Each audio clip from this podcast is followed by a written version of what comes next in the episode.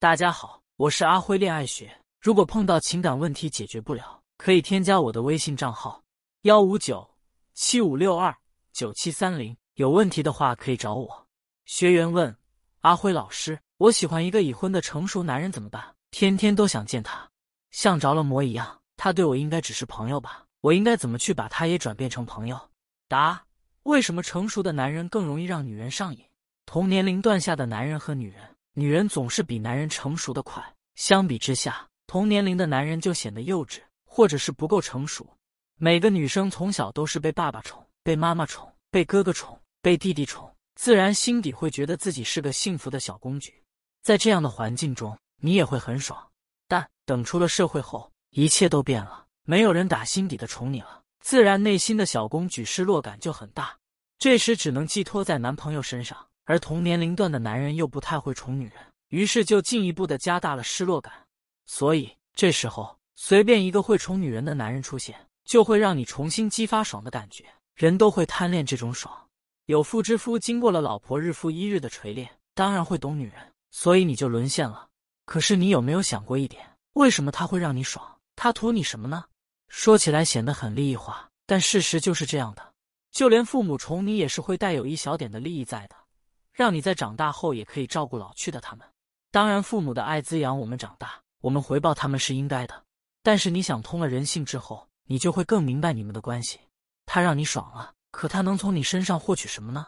贪恋你的身体，或是跟自己的糟糠之妻相比，贪恋你身上那种与生俱来的青春感，这些会让他很爽。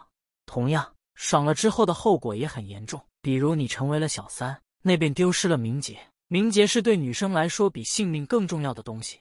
日后你再遇到个如意郎君，人家很愿意宠你，但是你的这些污点会抹杀男人愿意宠你的欲望，甚至会影响到一辈子的婚姻幸福。所以你需要衡量，到底是和他短期的爽你更贪恋呢，还是长期的爽会让你收获更大呢？希望我的学员都能练就女王的心态。老娘有被宠的资本，你想宠我，得让我赋予你资格才行。人生要多经历才有资本。但是有些道路还是不要去经历了，那只会害了你一生。学员问阿辉老师：“我现在遇到的感情困惑是，选择面窄，要求高，能遇到特别合适、特别喜欢的人太少。一方面我很想谈恋爱，另一方面我又不愿意将就。喜欢的对我不是很感冒，对我比较热情的我又不喜欢。我担心自己会一直这样单下去，毕竟年龄放在这里，我很焦虑。我该怎么办？”答：选择面窄。说明你的圈子小，价值不够高。就是你只有二十块钱，只能吃一碗拉面，却非要吃一百块的豪华午餐。你说这能怎么办？一提升自己，然后有资本拿一百块去吃；二就吃二十块钱的拉面就得了。如果你选择的是我就是要吃豪华午餐，那 OK。接下来提升颜值，这是最有效的方式，因为颜值决定对方想不想和你在一起。二修炼情商，变得有趣。这是个漫长的过程，决定了男人愿意和你在一起多久。三、丰富生活圈，提高你的社交认证。每一个有丰富多彩生活的人，我们都会向往他的生活，不是吗？所以你得做这个丰富多彩生活的人，让别人向往你的生活，这样你就能吸引到高价值男人。四、升级你的知识储备。我们一直都听说过男人需要贤内助，贤内助是什么？就是在男人的后方帮助男人，给他提些有用意见。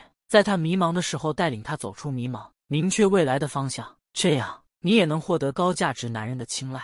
你的要求很对，不该将就，这是一种人生态度。而你现在要做的，就是在行动上配合你的态度，把各项都提升上来。到时候你就会发现，你若精彩，幸福自来。